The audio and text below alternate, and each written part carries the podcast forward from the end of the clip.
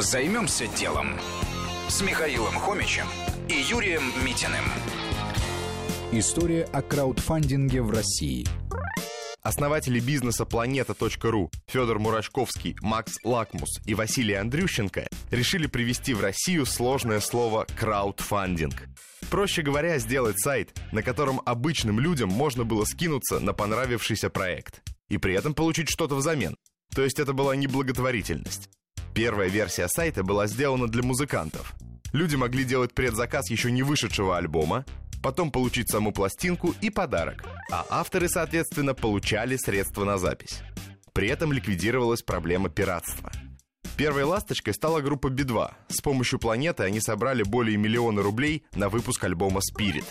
Зарабатывает сервис просто. Берет 5% с успешных проектов. Успешный – это тот, который собрал 100 и более процентов от заявленной суммы.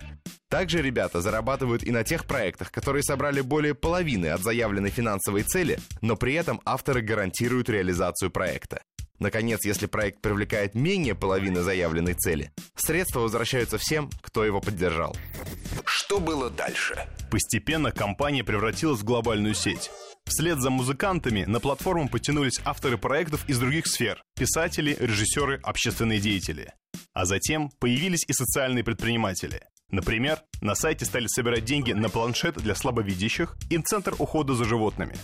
Сейчас компания активно сотрудничает с научными центрами и бизнес-инкубаторами. Количество проектов перевалило за две с половиной тысячи, а сумма, собранная на сайте, приближается к 300 миллионам рублей. Займемся делом. На радио Вести ФМ.